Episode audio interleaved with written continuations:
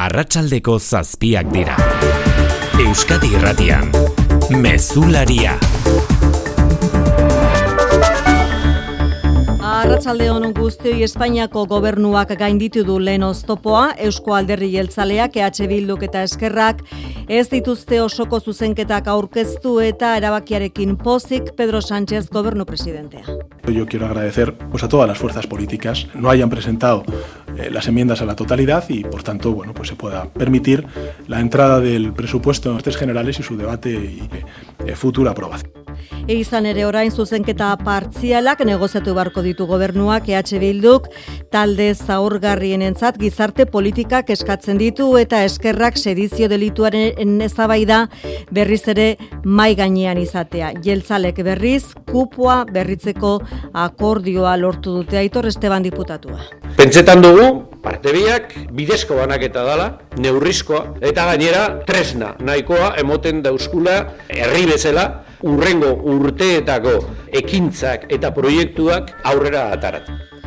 Eta gai askotan negoziazioak irekita jarraitzen duela gaineratu du eta espero duela elkarrizketek fruituak ematea datozen egunotan.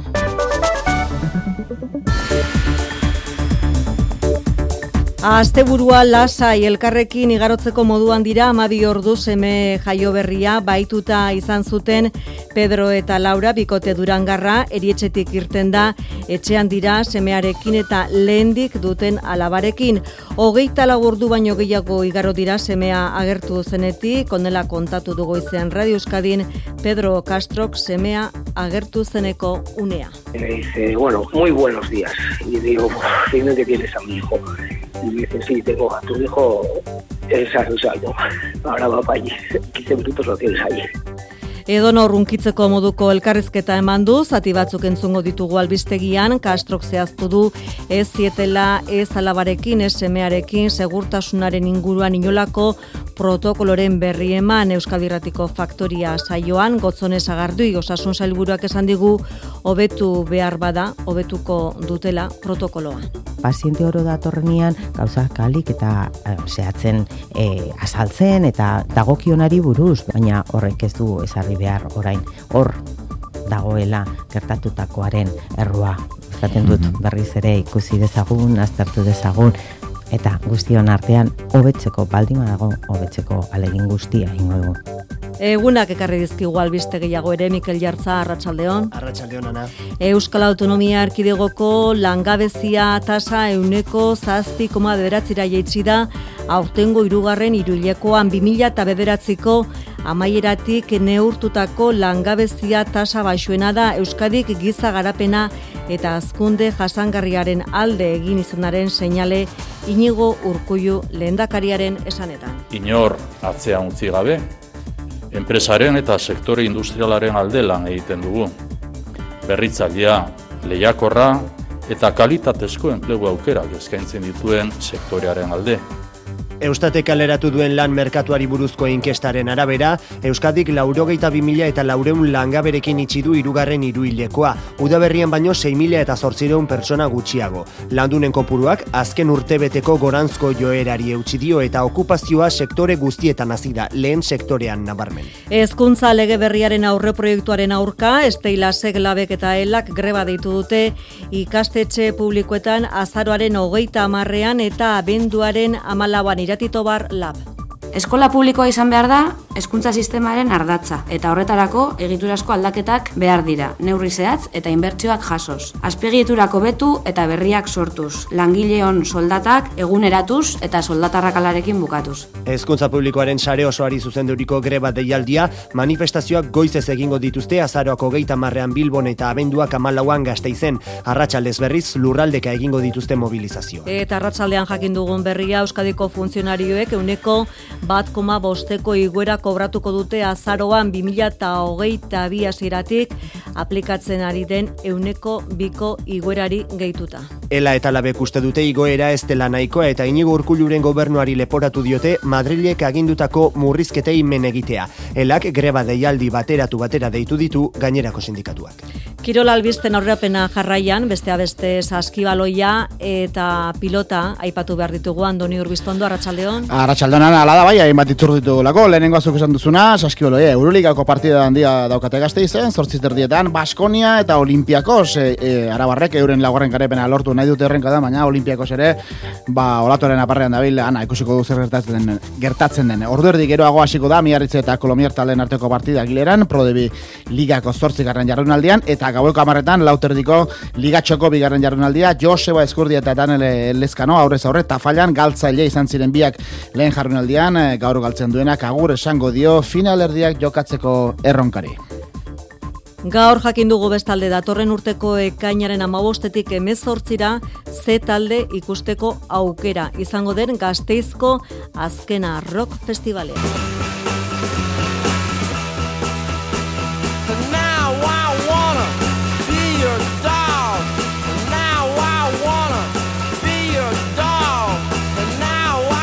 Entzuten ari garen Iggy Pop abeslari estatu batuarrarekin batera, Ranzin eta Lucinda Williams nazioarteko artistak dira kartel buru gazteizen joko duten Euskal talden artean daude Jon Basagurenen pasadena Bridaitz Loko eta Eldrogaz. Aztelenean abiatuko da, sarreren aurre salmenta, eun da mar eurotan aurten gainera, gazte bonua eskineko dute amabost eta hogeita iru urteko gaztei eun euroan sarrera salduz. Laboral kutsak babestuta, eguraldia eta trafikoa. Errepidetan ez dago aparteko arazorik, segurtasun saian esan digutenez, eta eguraldiari daokionez, nola dator, biharko eta asteburua, biharko eguna eta asteburua, jaion emunarri, zarratxaldeon. Kaixo Arratsaldeon datozen ordueta giroa ez egonkorra izango da eta modu irregularrean banatuta zaparrada batzuke bota ditzake eta baliteke lekuru ematean ba trumoia jo eta zaparrada mardula goren bat botatzea. Haizea berriz egotik e, bizibiliko da eta gauean gaur ere balio epeletan geldituko dira termometroak. Asteburuan ere ba ego haizea protagonista izango da baina igandean indartu eta are zakarrago ibiliko da. Temperaturak gora egingo du bihar eta maksimoak 25 gradutik gora geldituko dira iperpartean eta barnealdean ba, balio apalagoak izango ditugu. Santi Gurrutxaga eta Xabi Iraola kontrolean arratsaldeko zazpiak eta zazpi minutu dira. Euskadi Irratian, Mezularia, Ana Insausti. Datorren ostegunean osoko zuzenketen lehen urratsa gainditzeko nahiko boto izango ditu Espainiako gobernuak diputatuen kongresuan egingo den bozketan. Hala, zuzenketa partzialak negoziatzeko gara iritsiko zaio Pedro Sánchezen gobernuari. Aurrekontuak aurrera ateralizateko, itxaropen osoa du gobernu presidenteak ezagutzen ditu eskerraren eta EH Bilduren eskaerak eta Eusko Alderri Jeltzalearekin kupoa berritzeko akordioa lortu du xetasunak Madrilen Mikel Arregik. Arratxaldeon Eusko Alderdi Jeltzaleak Euskal Herria Bilduk eta Eskerra Republikanak osoko zuzenketarik aurkeztuko ez dutela iragarrita, Espainiako gobernuak aurrekontuen lehenengo urratsa gainditzeko nahikoa babes ditu dagoeneko. Bruselatik Pedro Sánchez arroa azaldu da, hirugarren urtez jarraian aurrekontuak gara izonartuko direlako eta Eskerrak eman die legealdi osoan zehar bide lagun izan dituen alderdiei. Quiero agradecer pues a todas las fuerzas políticas el que no hayan presentado las enmiendas a la totalidad. Gobernuak eta Eusko Alderdi Jeltzaleak erdi etxitako akordioaren ostean aurten indargabe geratu zen 2017ko kupoaren legea datozen bost urtetarako eguneratuko da. Hori bai, Aitor Estebanek ez du aurrekontuetarako akordioa itxitzateman eta zuzenketa partzialen txandan negoziatzen jarraituko dutela aurreratu du. Akordio ezberdinetan lanean gabiltz eta bueno, nire itxaropena da urrengo egunetan ba, iragarriko dautzu eguzala beste akordio batzuk. EH Bildu eta Eskerrak ere ez dute aurrekontuei baiezkorik iragarri momentuz zorroz jokatuko dutela ohartarazi dute. Euskal Herria Bilduk Euskal Jendartearen behar izanei erantzunak eskatzen ditu Eskerrak sedizio delitua aldatzea. Espainiako gobernua horretarako pres dagoela aurreratu du Sánchezek gogoratuta hori bai, kongresuan ez dagoela gehiengorik sedizio delituaren erreformarako. Aste hartan onartuko du bere aldetik Eusko Ilaritzak datorren urteko aurrekontu proiektua bertan jasoko da Euskadiko langile publikoentzako 2,5eko soldata iguera. Horrez gain Jaularitzak gaur jakinarazi die sindikatuei Euskadiko langile publikoek azaroko nominan ikusiko dituztela islatuta aurtengo 1,5eko soldata iguerari dagozkion atzerapena kasunarozena. Bai, ala da, azaroko nominan, nabarituko dute igoera hori, Euskadiko Administrazioko, Osakidetzako, Hezkuntza, Ertzaintza, Justizia eta Jaularitzaren menpe dauden, enpresa publikoetako langileek indarrean zegoen euneko biko igoerari, beste bat koma bosten gehituko zaio, atzera eraginarekin, beraz, esandakoa aurtengo ustarriletik orain artekoa, ordainduko dien jaularitzak azaroko nominan. Laro milioi euro inguru, erabiliko ditu horretarako, eta datorren urterako berriz euneko bi koma bosteko soldata igoera izango dute. Hala jasoko du, aste artean jaularitzako onartuko duen aurrekontu proiektuak. Funtzio publikoan ordezkaritza duten ELA eta LAB sindikatuentzat ez da hau proposamen egokia, ELA igorre izagirre. Eusko jolaitza estatuko ordezkari bezala jarduten duela sektore publikoan. Eta horrek ekarriko duena da, azken amarkadan, Euskal Langile Publikoak metatutako galera euneko gaitik orako izatea. Eta huelga egitera deitu ditu elak gainerako sindikatuak. Komisiones obrera zentzat beste neurri batzuk ere negoziatu behar dira inigo garduño. Estatuan sinatu den akordioa ez da bakarri. E, soldaten inguruko akordio bat, baizik eta beste neurri batzuk hobetzeko bidea ere irekiko du. Eta hoiek ere hemen negoziatu nahi ditugu. UGT sindikatuaren ere soldata igoera salatu gabe, langile publikoen egoera hobetzeko neurriak hartu behar dira. Langabezia datua jarraian, Euskal Autonomia Arkidegoko langabezia tasa euneko zazpi koma bederatzira jeitsi da, aurtengo irugarren iruilekoan eustate kaleratu duen lan merkatuari buruzko inkestaren arabera. 2000 eta bederatziko amaieratik neurtutako langabezia tasa baixuena da, okupazioak sektore guztietan egindu gora, Xabir Urteaga. Eustaten datuen arabera, laurogeita bimila eta laureun langaberekin itxizuen Euskadik irugarren iruilekoa. Lan bila ari direnen eta lanerako presten daudenen multzoan udaberrian baino 6 mila eta zortzireun pertsona gutxiago daude. Ondorioz, langabezia tasa euneko zazpi bederatzikoa da. Iazko epe bereko datuarekin alderatuta euneko 0 koma bederatzi puntu egindu behera. Landunen kopuruak azken urtebeteko goranzko joerari eutxi dio udako hilabeteetan. Bederatzireun da irurogeita zazpi mila eta berreun landun zenbatu dituzte, aurreko iruilekoan baino lau mila eta eunen gehiago. Gehienak bizkaian, gipuzkoan azkundea txikia izan da, eta araban joera beranzkoa. Okupazioa sektore guztietan hasi da, lehen sektorean nabarmen, industrian zerbitzuetan eta eraikuntzan gorakada apala izan da. Datuen arira, inigo urkullu lehendakariak adierazi du, Euskadik giza garapena eta azkunde jasangarria bateratzen dituen ereduaren alde egiten duela. Inor atzean utzi gabe, enpresaren eta sektore industrialaren alde lan egiten dugu. Berritzailea, lehiakorra eta kalitatezko enplegu aukerak eskaintzen dituen sektorearen alde. Horrelako datuak eskuratzeko auzolanean jarraitzeko deia egin du lehendakariak. Euskal Herria bilduk azararen amabian manifestazioa deitu du Bilbon krisiari ezkerretik eta egiturazko neurriekin erantzun behar zaiola aldarrikatzeko, Mikel. Bakartxo Ruizia bilduren eledunak esan duenez, erakundiak ez dira egoki erantzuten ari energiaren krisiari eta gerrari, kapitalismo basatiaren morroi direlako. Horren aurrean, herritarrei mobilizaziorako deia luzatu dierruizek. Herri gisa, erantzuna izan nahi du manifestazio horrek bizitzen ari garen egoera sozial eta ekonomikoaren aurrean. Beraz, Bilbon aldarrikapen irukoitza egingo dugu.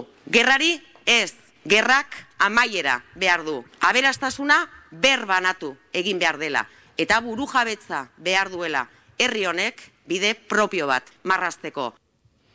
Mila eunda berrogeita malau milioi euro jaso dira dagoeneko Euskal Autonomia Arkideguan, Europako berreskuratze eta erresilentziarako mekanismotik, oietatik ia uneko larogeita kudeatzen ditu dagoeneko Eusko Jolaritzak dirutan esan da bederatzireun derirogeita amabi milioi euro.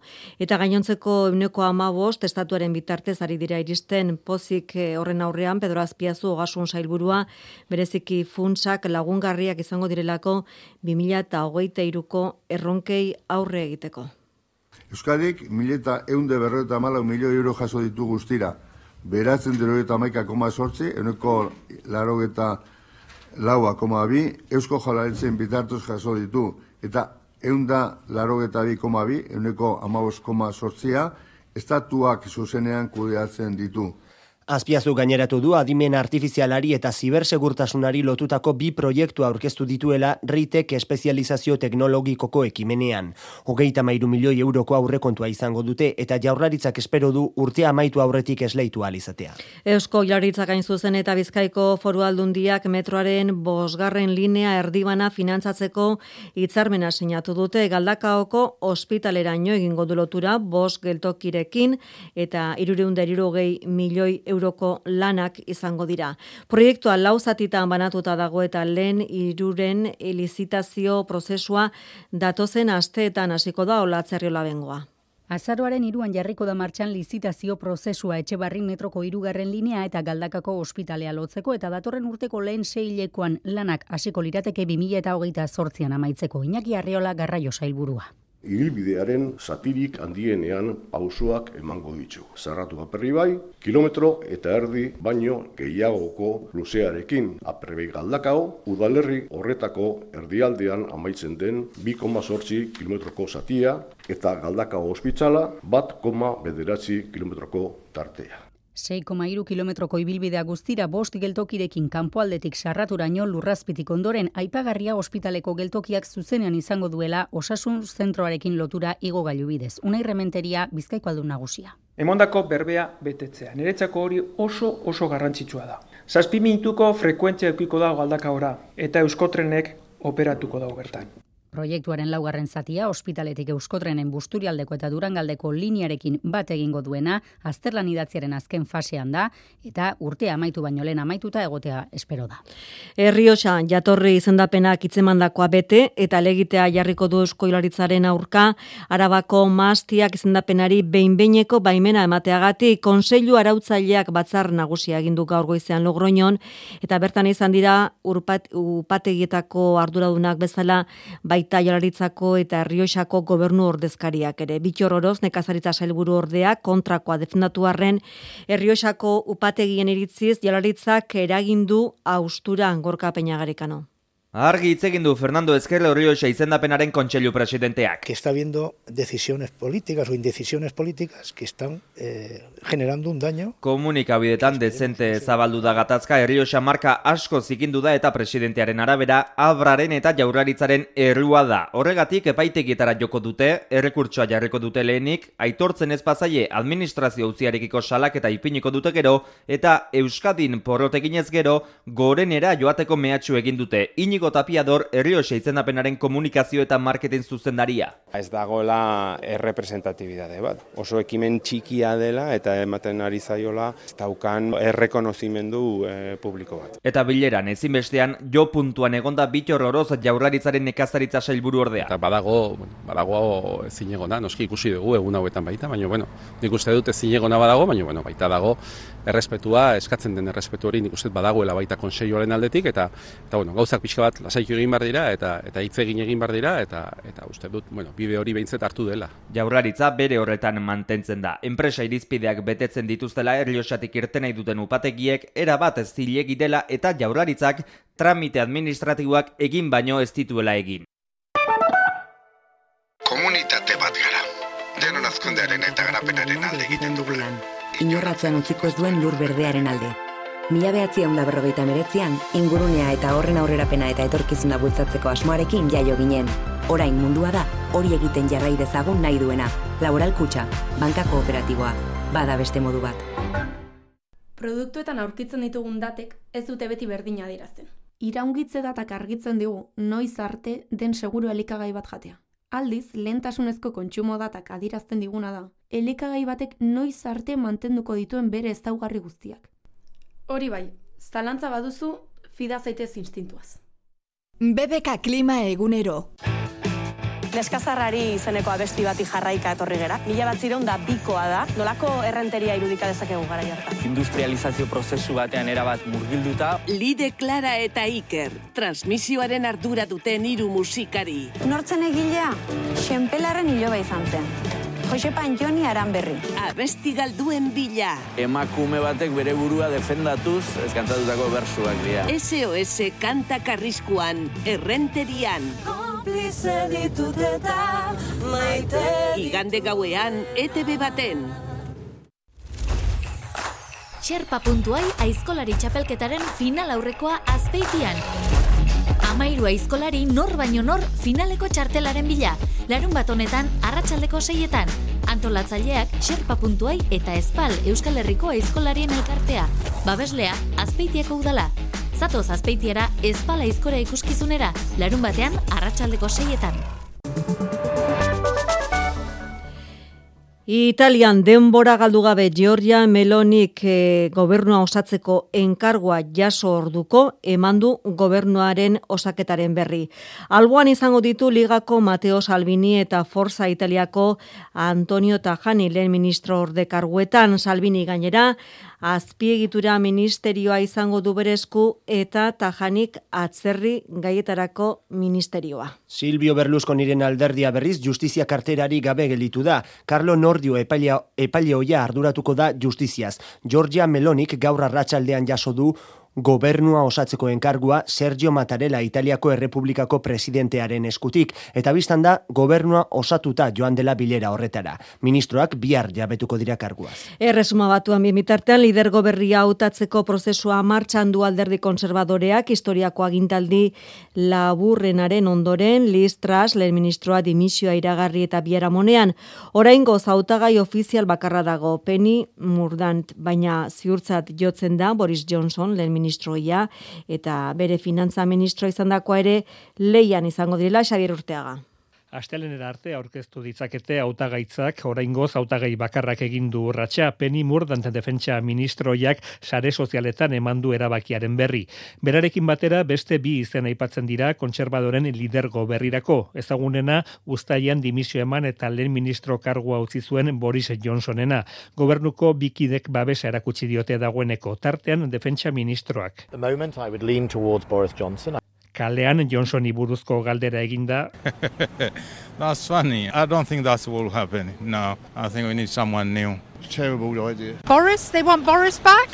Well, I don't know hautaga izateko aukera asko dituen bestea Rishi Sunak Johnsonen finantza ministro izandakoa. Hautagaitza aurkeztea erabakitzen dutenek leian jarraitzeko alderdi kontserbadoreko parlamentarien euna bal beharko dituzte. Asteleneko arratsaldeko irurak arte dute babesak biltzeko aukera. Aipatutako irurek hautagaitza aurkeztu eta babesak lortu ezkero astelen arratsaldean lehen bozketa egingo da eta bi hautagai bozkatuenek jarraituko dute leian gaur zortzi jakingo litzateke lehen ministroren izena. Egoera honetan oposizioak hauteskundeak eskatu ditu. Inkesten arabera, ia berrogei puntuko abantaia aterako lioke alderdi laboristak kontserbadoreari. Eta txinarekin harremanak berrikusteko ordua dela erabaki du Europar batasunak lezioa ikasi behar dutela Errusiarekiko energia menpekotasunak eragin dizkien burua usteetatik. Kanpo harremanak izan dituzte izpide konsoioaren goi bileraren bigarren eta azken egunean Ukrainari dagokionez atorren urtean hilero mila eta bosteun milioi euro nola eman hasi dira aztertzen hogeita zazpiak Brusela Maia Portugal. Xi Jinpingek presidente kargua berritu duen honetan, txinarekiko tonua gogortu dute hogeita zazpiek. Bereziki salatu du Ursula von der Leyen batzordearen presidenteak Pekinek Errusiarekin elkarlan anitzerako akordioa sinatu izana Ukrainako inbasioa hasi baino egun gutxi batzuk lehenago. Europar batasunaren eta txinaren arteko harremanak aldatu behar direla dio. These developments will affect the EU-China relationship. The Chinese system is fundamentally Horregatik garatu dute azken hilabeteotan Europar Batasuneko txipen lege berria eta garatu nahi dute oinarrizko lehengai kritikoei buruzkoa. Erdieroa lehen eta horiek sortzeko osagaien merkatuan nagusi da Txina eta bondarleienek dio lezioak ikasi behar dituztela Errusiarekiko energia menpekotasunak eragindako burua ustez Ukrainako gerraren testu inguruan. Bestalde, hain zuzen, Ukrainak hilabeteotako suntxipenari buelta mateko dirutza beharko duela aurrekusi ikusita, Brusela hasi da aztertzen nola eman diezaioketen kiebi finantzazio egonkorra datorren urtean. Mila eta bosteun milioi euro hilean hain zuzen. Atzoko Europar Konseiuko goibileran adostu ziren proiektuen artean dago 2008 bosta 2008 zazpian burutuko den gatika eta bordele arteko lotura elektrikoa, honen arira hitz egin du gaur inigo ansola energiaren euskal erakundeko zuzendari nagusiak. Europar sistema bateratu baten aldea agertu da, proiektua garrantzitsua dela dio eta zenbat eta lehenago burutu are hobeagoa izango dela guztionzat. Europar batasuneko zenbat eta interkonexio gehiago euki herrialde desbardinen artean, merkatu energetiko baterantzko joeri eukiko dugula ez da, beraz, proiektu hori zenbat eta bizkorrau gauzatzen dan badanontzako hobeto izango da. Proiektu honegaz lortuko dana da, e, penintzularen eta frantziren arteko interkonexio hori euneko irutik euneko bostera paseti. Proiektuak izan dezakeen inpaktua ere aintzat hartzekoa dela gaineratu du eta berau burutzearen ardura duten red elektrika kudeatzaileari ahalik eta kalte gutxien eragin dezan eskatu behar zaiola. Ba, sortuko erietxean gertatutakoa eta gero, oraindik ikuskizun balizko refortzu edo indartzen neurriak hartu beharrote diren Euskadiko osakidetzako erietxeetan, goizean elkartu da, ordunaldi eta erditze ondorengo harreta eskaini eta hauen segurtasunean erreferentziazkoa den taldea eta egoera denbora gehiagorekin aztertzea erabaki dute asun. Adituen ustez eh, sakonago eta denbora gehiagorekin aztertu behar dira balizko errefortzu edo indartzen neurri horiek balizko neurri ez hitz egiten dute beti ere eta irizpide bat nabarmendu.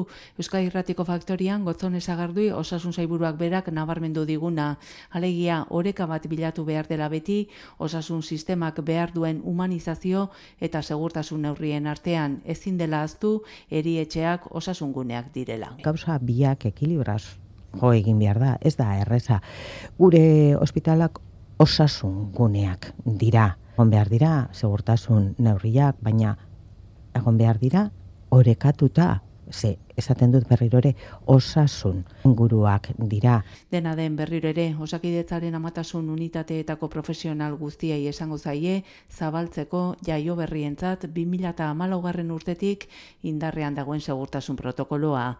Hain zuzen ere, Aimar txikiaren aitak jakinarazi du, ez berak eta ez bere mazteak ez zutela osakidetzak indarrean duen protokolo horren berririk izan, ez behintzat gertatutakoa gertatu horretik eta minduta hitz egin du Radio Euskadin horrek eragiten diolako dio amari errudun sentiaraztea Pedro Castro. Como que habían dicho Esan que... dute argibideak ematen ez zitzaizkigula, niri ez didate ez esan, behin pasatakoan, bai, duela irurte beste hor bat izan genuen eta orduan ere ez. Y en principio no, no, no nos dijeron nada. Eta familia dagoeneko durangon, etxean dago, atxeden arzen azken berrogeita zortzi ordu gora beratzen ondoren, Pedro Kaurraren aitak eskerrak ematerekin batera, gertaera kaletu ditu Radio Euskadin izaruin zausti. Arduratzen larritzen, emazteak telefonoz deitu zionean hasi zela azaldu du, gaueko bederatzietan aurra proba batzuk egitera zera matela alta eman aurretik esan zionean. Bertaratu eta aimarretzutela amarretarako ekarri ikustean, basurtuko langileen gana joan zela kontatu du, galdezka ea non zuten euren semea, eta orduan esan zioten, etzela posible aurra bakarrik eraman izana. Horra hasi zen ameskaiztoa, osasun langileak elkarrik galdezka ikusi zituenean me puse muy nervioso, pues eh, por los pasillos. Oso urduri jarri nintzen, pasilloetatik, oiukasi nintzen, non dago nire umea, zer egin duzue, eta oso urduri jarri nintzen, bera jeitsi, bi minutura ertzaintza iritsi, nila saitzen saiatu, kanporatera, basuretan, zuaisketan, bazterretan bilasi nintzen, igo jeitsi, imagina dezakezu. Subia para arriba, bajaba, eh, pues imagínate. Ertzaintzaren deia noiz jaso zain zeuden eta berak eman zuen deitzeko urratsa. Orduan jakin zutela azaldu du, baitzaileak farmazia batetik esnea erosi zuela, aurra zaintzeko asmoa zuenaren itxaropenarekin. Eta goizeko zortzietan ertzainaren deia. Me dice, bueno, muy buenos días. Y digo, que tienes a mi hijo. Y me dice, sí, tengo a tu hijo, es salvo. Korrika baten eskailerek jaitsi eta ospitalearen kanpoan itxarontzion ambulantziari jauzi batean sartu, aimarrekin elkartu eta amaren besoetara eramateko.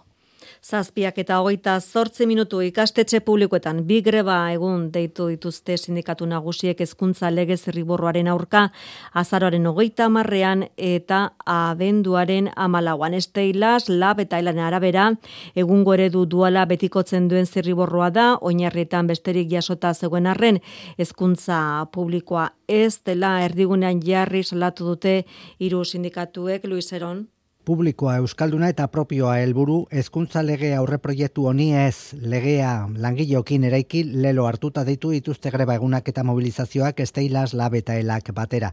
Miren zubizarreta ela. Azaroak hogeta marrerako eta abenduak amalaurako, hezkuntza publiko osoan greba egunak izango dira, eta e, mobilizazioak hezkuntza sistema osorako. Goizez manifestazioak azaroak hogeta amarrean Bilbon eta abenduak amalauan gazte izen. Eta arratsaldez lurraldekako mobilizazioak izango dira. Esteilaz lab eta helaren arabera Euskadiko hezkuntza lege zirriborroak egungo hezkuntza eredu duala betikotzen du eta ez du gainditzeko biderik eskaintzen. Horren aurrean sindikatuok hezkuntza publikoa ardatz izango duen legea nahi dute. Iratito bar lab. Eskola publikoa izan behar da, hezkuntza sistemaren ardatza. Ardatz gisa kokatu behar da, eta horretarako egiturasko aldaketak behar dira, neurri zehatz eta inbertsioak jasoz. Azpegieturako betu eta berriak sortuz, langileon soldatak eguneratuz eta soldatarrakalarekin bukatuz. Hezkuntza sare publiko bakar euskaldun eta propierako bidea egin beharko luken legea eskatzen dute Esteilaz Lab eta Elak. Euren iriziz aukera berdintasuna gizarte kohesioa eta euskalduntze prozesua bermatu behar dituena sare publikoa baita.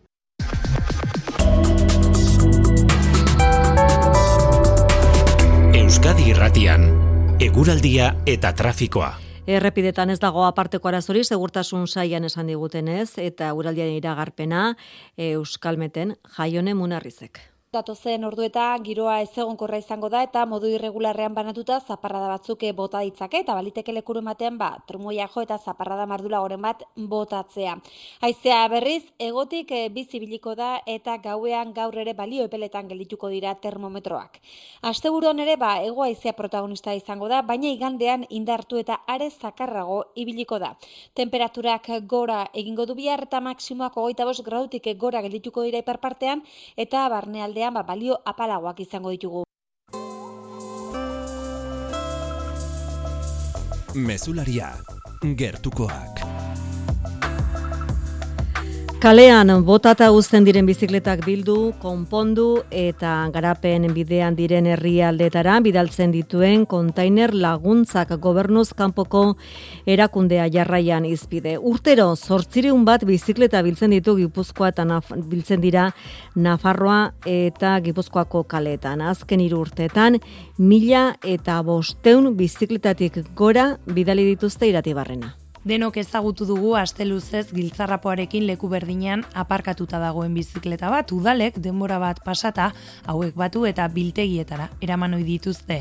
Iruñea, Berriozar, Zintruenigo, Donostia edota Zarautzeko udalek aldiz argi dute bigarren bizitza bat eman behar zaiela bizikleta horiei eta kontainer laguntza erakundearekin batera lan egiten dute. Arantxa, urreizti erakundeko kidea. Zarautzen, Donostin eta beste herri batzutan ere bai, bizikleta zaharrak kalean utzitakoak, kolapurtutakoak, eramaten dira irunera, han konpontzen dira, eta denak biziatzen dira alkarrekin Afrikara, Indiara, Sudamerikara, Iruñean duten tailerrean urtean kasik abandonatutako zazpireun bizikleta konpontzen dituzte garapen bidean dauden herrialdetara bidaltzeko. Herrialde horietan egiten dute beharrezkoa den banaketa generalien izaten da, ba, igual eh, herrietan ez dago komunikazioarik, ez dago bideo honerik ibiltzeko, eta orduan bizikletarekin lehenengo ba, gol, ba, maixuari, e, medikuari, enfermerari. Gogorara nahi izan dute, ondo dauden bizikletak ere jasotzen dituztela, erakundeak iruñako etxabako izauzoan duen tailerrean. Eta zaroaren hogeian, bizilagunak kulturarteko bazkarien edizio berri bat egingo da Euskal Herriko zenbait tokitan eta txokotan jatorri ezberdinetako personak mai baten bueltan elkartuta, elkar ezagutza eta bizikidetza bultzatzea du helburu nagusi foru diputazioek eta hainbat elkartek antolatutako ekimenak Mikel Saez. Arabako kasuan elkar ezagutzearen honen alelopean egingo da bizilagunak kultura arteko bazkarien seigarren edizioa. June Astobiza, ziar errefusiatuekin elkarteko ordezkaria. Eta urten elkar ezagutzaren honen aleloak bere gain hartzen du ekimen honen e, esentzian. E, gerturatzen gaituzten gauza gehiago ditugula, urruntzen gaituzten gauzak baino. Azararen hogeian kultura eta jatorri ezberdinak dituzten pertsonak mai baten bueltan eseriko dira Euskal Herriko hainbat lekutan, euren janariak eta bizipenak partekatzeko. Ekimenaren helburua da elkar ezagutza bultzatzea, aurreritziak alboratu eta bizikidetza bultzatzeko. Ainoa kanpo Arabako berdintasun eta kultura artekotasun zuzendaria. Guztion Bilbon, erronka da egoera horrek eskaitzen digun aberastasuna aprobetsatzea. Arabako, gizarte honek aurrera pausoa handia eman dezan benetako kulturarteko bizikedetza lortzeko. Hori eta Valladolid agureinen bizi den emakume txiletarra da eta ez du zalantzarik. Estos encuentros sí son efectivos. Bizi lagunak ekimena oso baliogarria dela dio eta bertan parte hartzeko deia egiten du. Eta Pirineotako bizirik gaude elkarteak zu zaraitzu ibarreko egurra aprobetsatzeko proiektua abiatu du eredu jasangarria bultzatzeaz gain bailaran enplegua sortzeko helburuarekin. Azken hamarkadetan kanpotik egurra erosteko izan duten ohiturarekin bukatzea dute helburu olatz balda. Egurra gertuko erregaia dute Pirinio aldean, baina ura lortzea ez da erraza bereziki adineko jendearentzat edo enborrak moztu eta leku aldatzeko baliabidirik ez dutenentzat. Ondorioz eskaera jaitsik da azken hamarkadatan, askok kanpotik moztuta datozen loteak erosten dituztelako. Egoera honen aurrean Pirinioan bizirik gaude elkarteak kilometro zeroko egurra sustatzeko proiektu abiatu du, basoako betuko mantenduko basoako beto mantenduko dituen alternatiba merketa jasangarriarekin. Mikel Oiz elkarteko kidea da. Mengo egurra hemen mostu, hemen landu, osea, pikatu eta bar, eta etxetara eraman. Zuaitza edo enborra, edo tatituta. Proiektu aurrera eramateko galdeketa bat egin behar izan dute baiaran, etxetan behar izango duten kantitatea zehazteaz gain, zenbat lanpostu berri sorditzaketen zehazten ari baitira. Guk berez ezin dugu enpresa bat montatu, baina bai aukerak eman edo ba, baliabideak jarri jendea montatzeko enpresa bat, ez? Etorkizunera begira bertako basoetan aurkitzen den astilla ere errega gisa erabiltzea aztertzen ari dira, zenbat herrietako zenbat galdaratan erabiltzeko. Kultura leioa.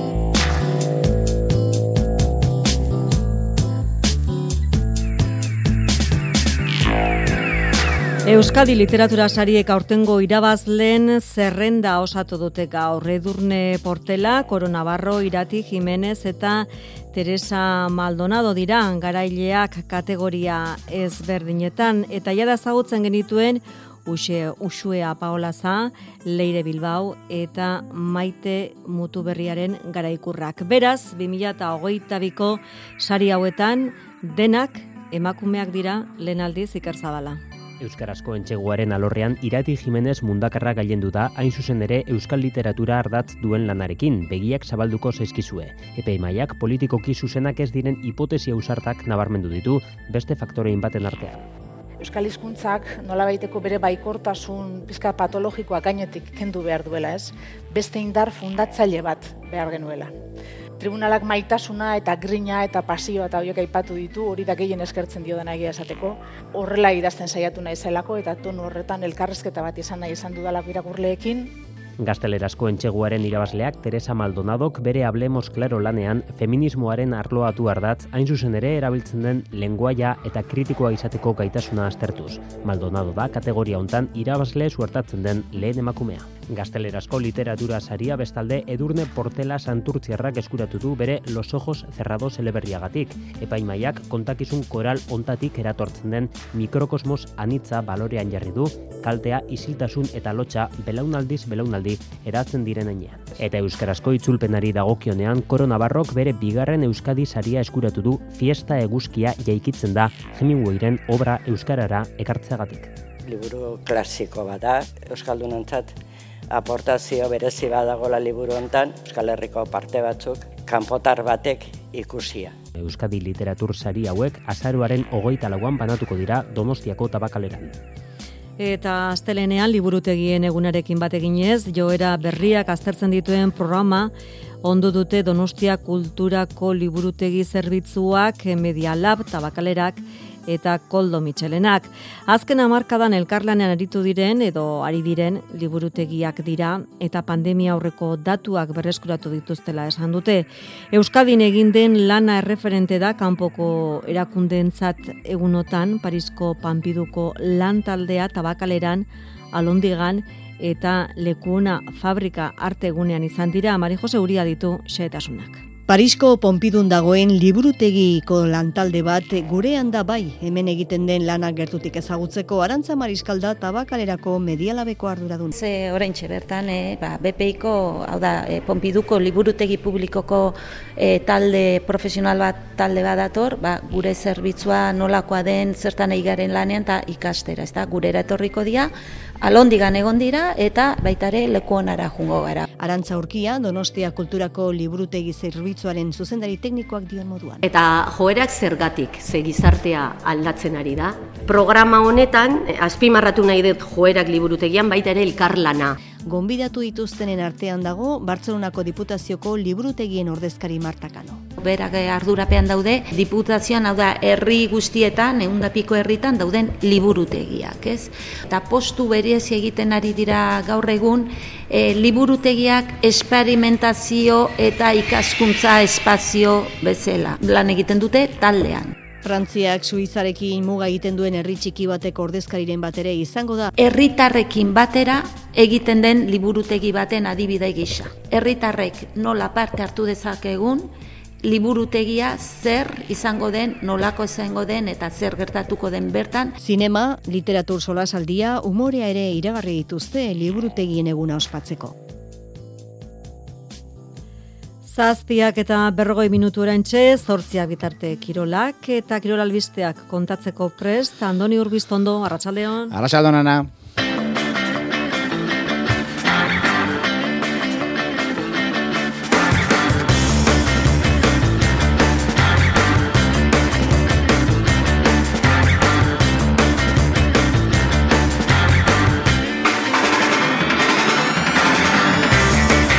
Hainbat itzordu ditugu ostira larra siluntze honetan, goiztierren asa eskibeloia, Euroligako partida handia gazteizen, Baskonia Olimpiako siluntzeko zortzit erdietan, Arabarrek uren laugarren garaipenean lortu nahi dute errenkada, baina erne Olimpiakosekin hauek ere sasoi puntu bikainean baitaude.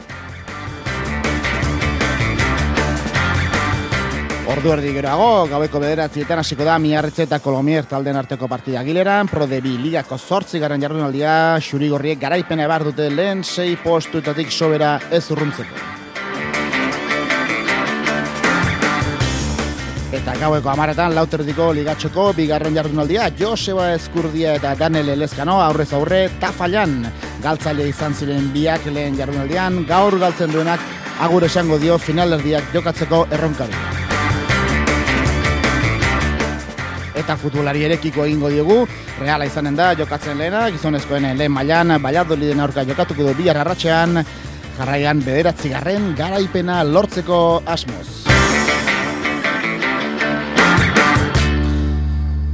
Entzulo laguno, garatxaldeon eta ongi torri mezulariko kirole tartera. Saskibaloi kontuekin hasi behar dugu, bere ala, berrogeita bos minutu barru hasiko baita, Euroligako partida gazti zen, laugarren jardun aldeari dagokiona. Baskonia alde batetik eta olimpiako beste aldetik biek alabiek, aurrez aurre jokatutako hiru partidak ire dituzte, eta liderrekoan daude, baina pireoko taldea, arabarrak bezala, esneman bitan dabil, eta are gehiago sasoi puntu bikainan, azkeneko bi partidak, Barcelona eta Real Madrilen aurka irabazi ditu, eta euren eh, etxetik urrun eh, gainera Baskoniak beste behin Steven eh, Inok gabe jokatuko du eta Marcus Howard tximistaren ekarpenean oinarritu nahiko du bere jokoa. Joko antolatzaileak amabost iruko saskiratu ditu Euroligako azken bi partidetan eta defentsak defentsa nahi eran aritu da.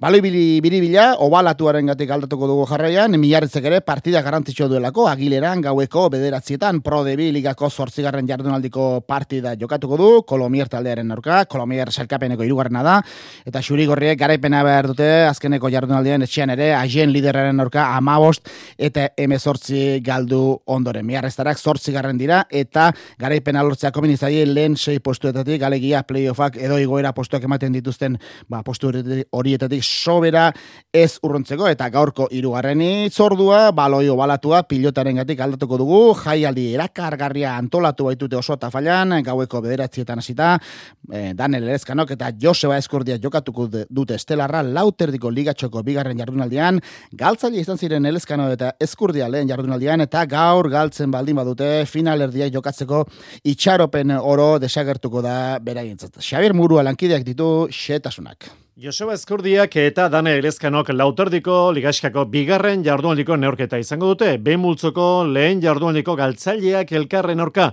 Berez neorketa hau bihar labriten jokatzekoa zen, baina enpresek peinaren lesioa dela eta egutegia aldatu eta tafaiara eraman dute leia. Eskurdiak final ordenetako ligaskako lehen jardunaldian ustekabean galdo gintzuen, aitor lordiren kontra hogeita bi eta mazazpi behasainen. Elezkanok ondo hasiarren jipoia jaso zuen, honek ere, hogeita bita zazpi, lasoren kontra labriten. Gaur biek dute, irabazi beharra, ez da gutxe egiterik, azken jardualdira bizirik iristeko.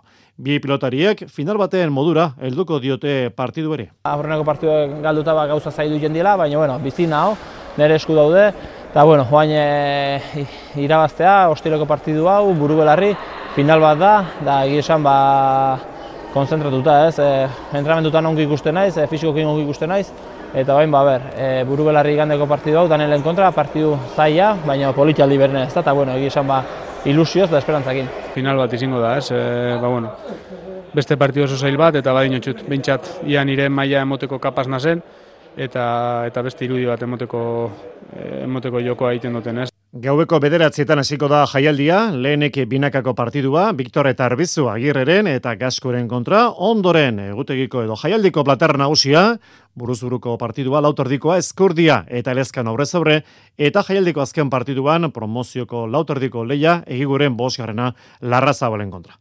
Gogora ezagun, egutegia asteburuan, bihar Bilbon, lasok eta lordi jokatuko dute, eta lauterdiko ligaskako bigarren jardualdiko azken partitua donostian izango da igandean atanon, altuna eta pello etxeberria aurrez aurre gure lankideak esan eh, ondo esan den bezala, bihar lasok eta elorde jokatuko dute, eta egandean peio berriak eta jokin altunak, biharko bilboko izorduan omenaldia egingo diote, Andoni Aretxabaletari, markinakoak pilota utzi berra izan du, lesioen erruz eta atz batean ebakuntza egin eh, berritan. Jose Maria Baolazak egin du berba bizkaitarrarekin bere sentsazioa jakiteko.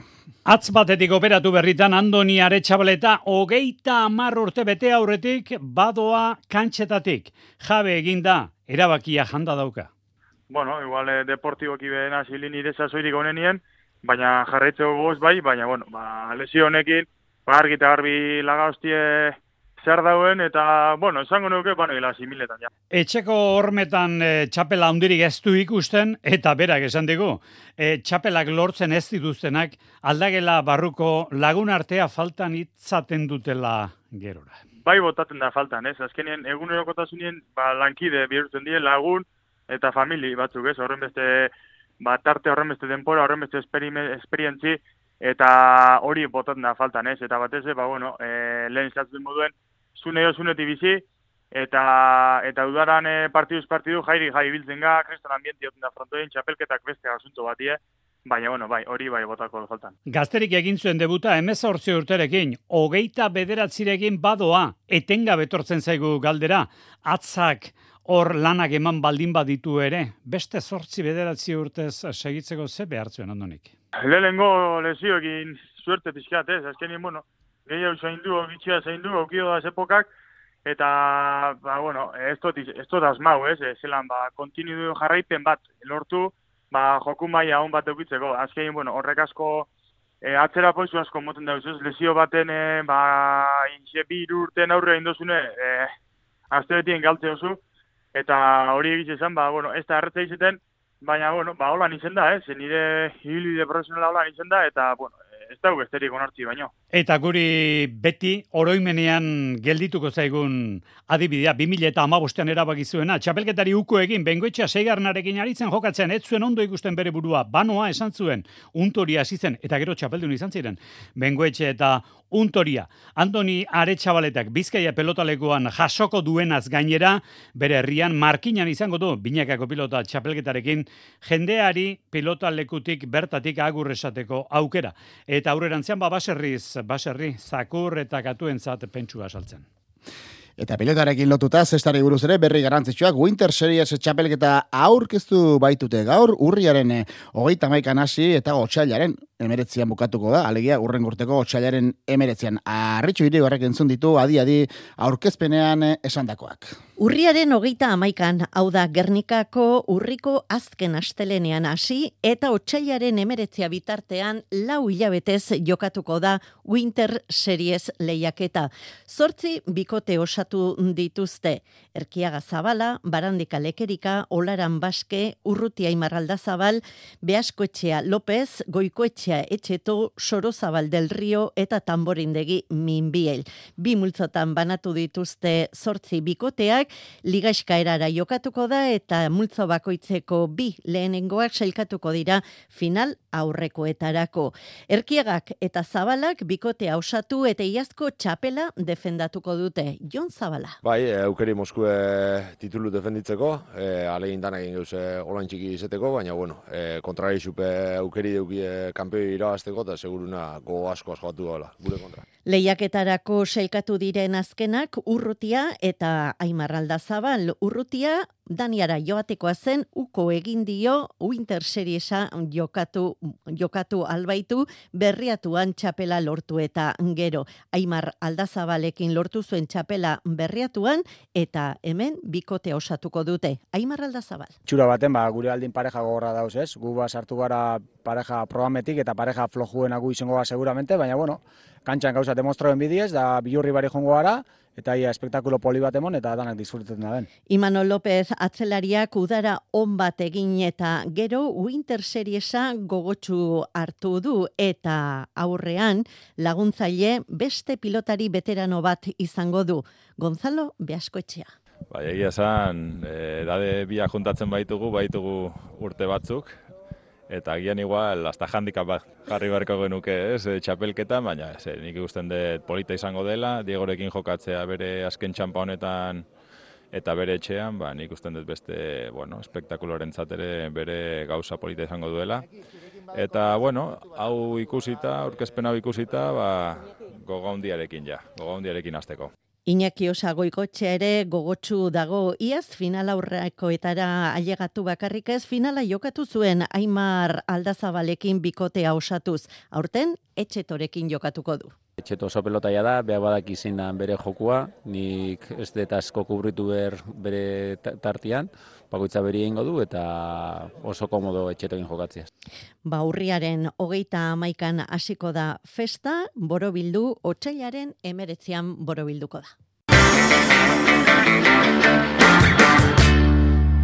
Futbolari tarte zabala egin behar dio orain, reala izanen da gizonezkoen eh, futbolean eh, jokatzen lehena, baina doliden aurka jokatuko du bihar arratseko. Laurak eta laurdenetan esne mambitan dabil reala jarraian zortzi partia irabazita eta biharkoan irupuntuak lortuko balitu aspaldi berdindu gabeko errekor bat ere ba, parekatuko luke. Reala kalegi amaika jardunaldietan hogeita boste puntu lortzea. Jakin dezagone zer esan duen Manol Alguazil entrenatzaileakonen inguruan, garazi karrerak dakarkigu atarikoa Arratxaldeon, arazi. Arratxaldeon, Andoni, ba, zuk esan bezala, une honetan reala goren gorenean dagoela esan daiteke, izan ere, zortzi garaipen jarraian eskuratu ditu, eta bederatzi garrenaren bila doa. Horretarako, etxera iru puntu gehiagorekin itzultzeko, biharko erronkan ezinbestean menderatu beharko du Baiadolit. Arratxaldeko lauak eta laurdenetan hasiko da neurketa Jose Zorria zelaian. Hau da Imanol Alguazilek goizeko prentxa horrekoan etxaiaren inguruan esan duena. Oso, oso. Zerati, bueno, ikusten ari zate, eh, parti guztiak oso gorra diala, baina eske berriro zango dut. Zu, e, hartzen dezu, baina olizeko e, plantilla, entikan entrena horia ere zaututa, eta banan-bana hartzeituzu jokalariak, eta eske izuagizko nibela, ekate, momentuzka izuagizko jokua egiten. Hasieran aipatu bezala, reala unerik onenean dago, garaipenen olatuen gorenean. Amaikagarren jardunaldia irugarren postuan hasiko dute Imanolen mutiek hogeita bi puntu baitituzte. Biharko aurkaria amaikagarren postuan da. Nola nahi ere, jarraian esandakoarekin txuri urdinen entrenatzaileak hankak lurrean dituztela adirazi du. Ez dugu ez errez egin, ez dugu txapelketarik irabazi. Indeguna da, izugarrizko hasiera eman, bai ligan eta bai Europa League, baina horrekin da Horiek horrela, bihar alik eta maitzarik onen eskuratzeko gaur hartxaldean ere entrenamendua izan dute jokalariek. Biharko deialdian, jakingo dugu ziurtasunez, imanolek noren aldeko apustu egin duen. Le mailako beste bi euskal taldeek iganden jokatuko dute, osasunak gironaren aurka, gironan bertan, arratseko seiterdietan eta gaueko bederatzietan atletik barsa altxuaren aurka neurtuko da, no camp zelaian. Bigarre mailan, alabesek sixongo esportin hartuko du mendizorrotzan e, bihar, arratsaldeko seiterdietan eta sekulako giroa espero da, ba, Xixon aldetikan, Asturias aldetikan, mila eta bosteun lagunen bat etorriko direlako, eta alabeseko zalek, ba, e, erantzun ona ematea espero da, besteak beste alabesek garaipen alortuz gero, behin behinean lidergoa eskuratzeko aukera izanen lukeelako. Eibarrek aldiz, aspaldiko partez, igandean jokatuko du, ordu berean, arratseko seiterdietan, eta albaztete hartuko du. Efe ligari daukenez, Euskal Derbia jokatuko dute, alabesek eta atletikek bihar, ibaian, eta garazi karrera, karrera lankidea, orain ere gurekin dago, ba, txapleketa honetako atariko egiteko. Horrera, grazi. Bai, bihar jokatuko dira seigarren jardunaldiari dagozkion Euskal Ordezkarien partida guztiak. Larun batean, demoraldiko lehen derbia eguerdiko amabietan hasiko da, alabez eta atletiken artekoa. Txuri gorriek ibaia zelaira joan beharko dira neurketarako. Entzun iraia iturregi, bizkaitarren entrenatzailea. Jakinda, ba, bueno, e, alabez e, bere zelaian pasan urtean e, partida gutxi galdu zituela, baina, bueno, e, konfiantzaz bebai, ze, bueno, bai pasan urtean partida hona egin gendunan, e, bai, baita etxean ere haien kontra, eta eta konsiente ere ba, ba bueno, e, Barça eta Real Madrilen e, sentsazio onak e, borroka zentsuan, lehiak horri zaterako zentsuan, ba, bueno, e, partidu honetarako ba, onuragarria izango dela. Argi dago bi taldeak puntu goze ez dabiltzala. Oroar denboraldi osoari erreparatuta biek porrot andana eskuratu dituzte. Esaterako alabesek ez du garaipenik eskuratu horregatik zelkapenaren azken postuan da. Iraiaren eskak berriz amabigarren postuan daude garaipen bakar bat soilik eskuratuta. Horiek horrela txurigorrien entrenatzaileak nahiko landua du joko estrategia eta badaki non eta nola erasotu arabartaldea. Entzun. Alde batetik alabesek sartu dituen bigolak ABPetan sartu ditu, e, eta orduan, ba, bueno, egia da, ba, bueno, e, kontu zibili barko garela gainera zelai txikietan normalean, ba, bueno, korner falta asko egoten dira, orduan nik uste ABPak garrantzitsuak izango direla bai, bai alde eta bai kontra. E, eta gero nik uste e, atletiken gakoa izango dala e, alde batetik e, egin dugun... E, e, presio intentsoa e, zelaiko alde guztietan e, hori e, berriro ere egitea eta gero baloiarekin e, ausartak izatea. Iturregiren nahiak betetzeko emezortzi jokalari deitu ditu biharko norgeiagokorako. Horien artean dira esaterako nekane oiane eunate azkona elespuru eta pinedo. Eta derbiaz gain realak ere bihar izango du sportinen aurka indarrak neurtzeko aukera arratsaldeko lauetatik aurrera. Natalia Arroyok arratsaldean egindako prentxaurrekoan konbentzituta eta gogotsu daudela aitortu du. Gainera, goren gorenean amaitzeko helburu dutela ere aipatu du. Horretarako joko ona eta zentzuduna egingo dutela esanez. Txuri urdineek ere denboraldia garaipenarekin hasiarren gainerako hiru partidak berdinketa batean amaitu zituen. Seigarren jardunaldian, hiru puntua garbi-garbi eskuratzeko amaiur Franzi nerea izagirre Mirari Jensen eta beste amairu jokalariren aldeko apustua egin du entrenatzaileak.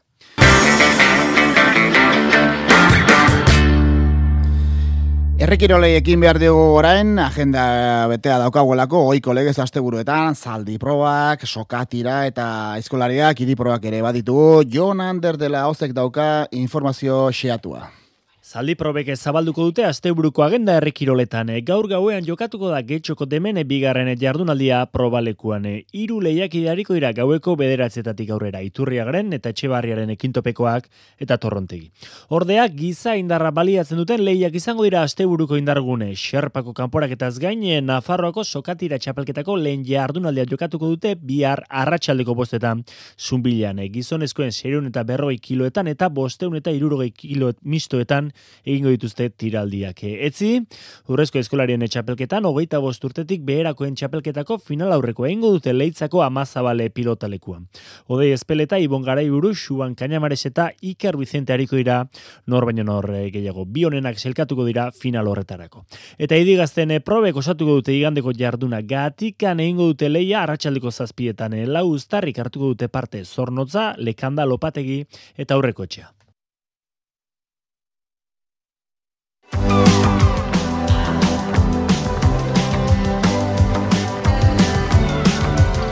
Minet eta erdi, arraxaldeko zortzirak ezateko, eta arraxalde jaso ditugun eh, berrien eh, ba, labur bat egingo du. Batez ere, Simona Jalepen ingurukoa, ba, tenislariak positibo eman duela jakinerazi baitu guitak, e, epoaren derivatu edo, antzeko produktu batekin, iusupenen eman omentzuen positibo, kontraanalizia eskatu dagoeneko, no, Simona Jalepek, eta ikusiko dugu dugu, ze, zertan bukatzen den kontua, hau esan bezala, Simona Jalekep, Jalepek positibo eman du munduko bederatzi garren tenislari onena zen une honetan.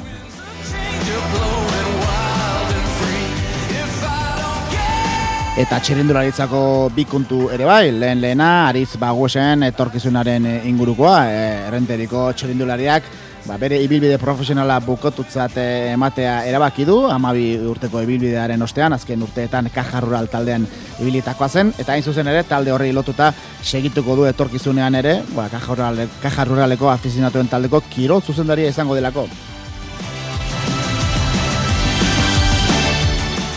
Eta Jonas e, Binekoren inguruko bestea, Jumbo Fisma taldeko Merain Zeiman kiru zuzendariak, aurtengo turreko garaileak 2008an Italiako giroa korri dezakela esan baitu. Une aproposa izan liteke proba hori ezagutzeko gogoan izan 2008ko turre Euskal Herritik, Bilbotik abiatuko dela, laster arratsaldeko zortziak, albiste gietako, lankideen txanda, aste buruan! Iluntzeko zortziak dira. Euskadi Irratiko Informazio Zerbitzuak. Albisteak. Arratsaldeon berriz ere azken orduko albiste bat dugu, bi migratzaile bidasoa ibaia zeharkatzen alegindu dira gaur arratsaldean, Horietako bat atxilotu egin du Frantziako poliziak eta bestea iesean da Mikel Jartza. Segurtasun zailak eta Gipuzkoako suhiltzaileek jakitera eman dutenez, irunen behobia parean atxilotu dute Sahara zegoaldeko bi gizonezkoetako bat arratsaldeko lauak aldera.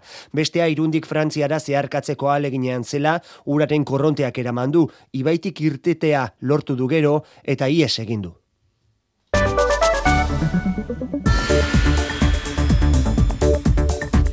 Hori azken ordukoa etorkin bat atxilotu du, Frantziako poliziak entzun dugun bezala, Beobia parean ibaia zeharkatzen ari zela eta beste lagun batek ies egin du. Gainerakoan ez ustekorik ez da izan, Espainiako gobernuak gainditu du, lehen ozopo Eusko Alderri Jeltzaleak EH Bilduk eta Eskerrak ez dituzte osoko zuzenketak aurkeztu eta erabakiarekin pozik Pedro Sánchez, Espainiako gobernu presidentea.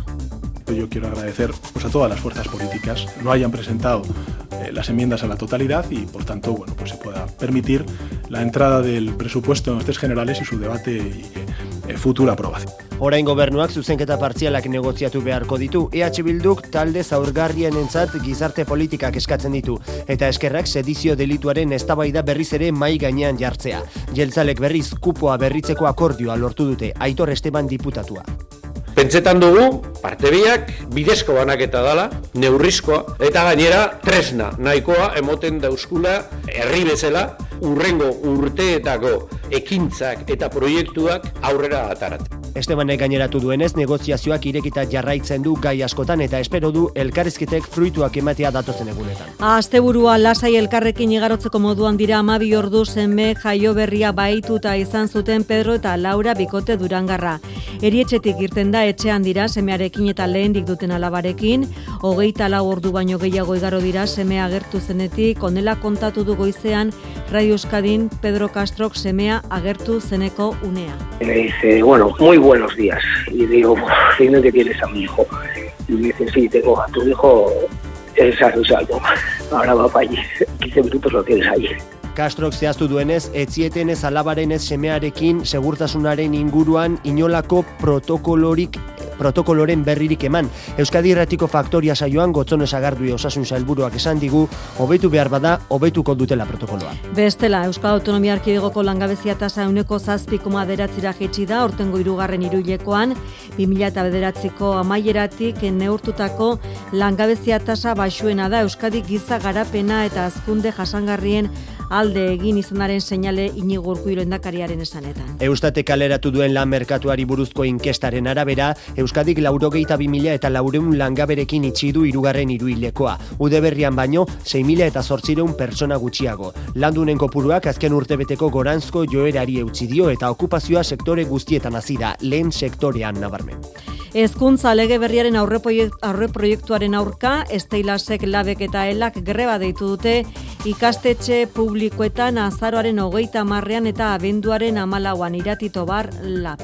Eskola publikoa izan behar da, hezkuntza sistemaren ardatza, eta horretarako egiturasko aldaketak behar dira, neurri zehatz eta inbertsioak jasoz. Azpegieturako betu eta berriak sortuz, langileon soldatak eguneratuz eta soldatarrakalarekin bukatuz. Hezkuntza publikoaren sare osoari zuzenduriko greba deialdia manifestazioak goizez egingo dituzte azaroak hogeita marrean Bilbon eta abenduak amalauan gazteizen arratsalez berriz lurraldeka egingo dituzte mobilizazioak. Euskadiko funtzionario berriz euneko bat koma bosteko iguera kobratuko dute azaroan 2008 bi hasieratik aplikatzen ari den euneko biko igoerari gehituta. Errepidetan balda arazorik, Mikael.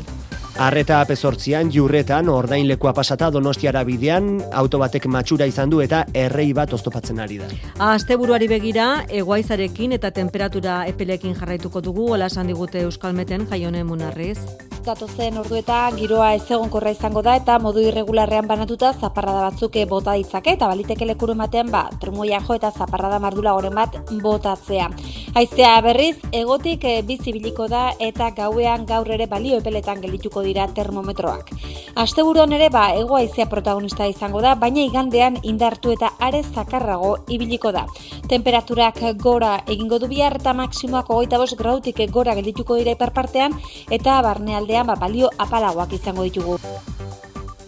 Eta bos minutu pasatxo besterik ez hementxe bukatu behar dugu, zazpitan hasi behar du, hasi dugun mezularia, astelenean itzuliko gara, orain arratzean saioa Euskadirratian, asteburuan. EITB Zure komunikazio taldea.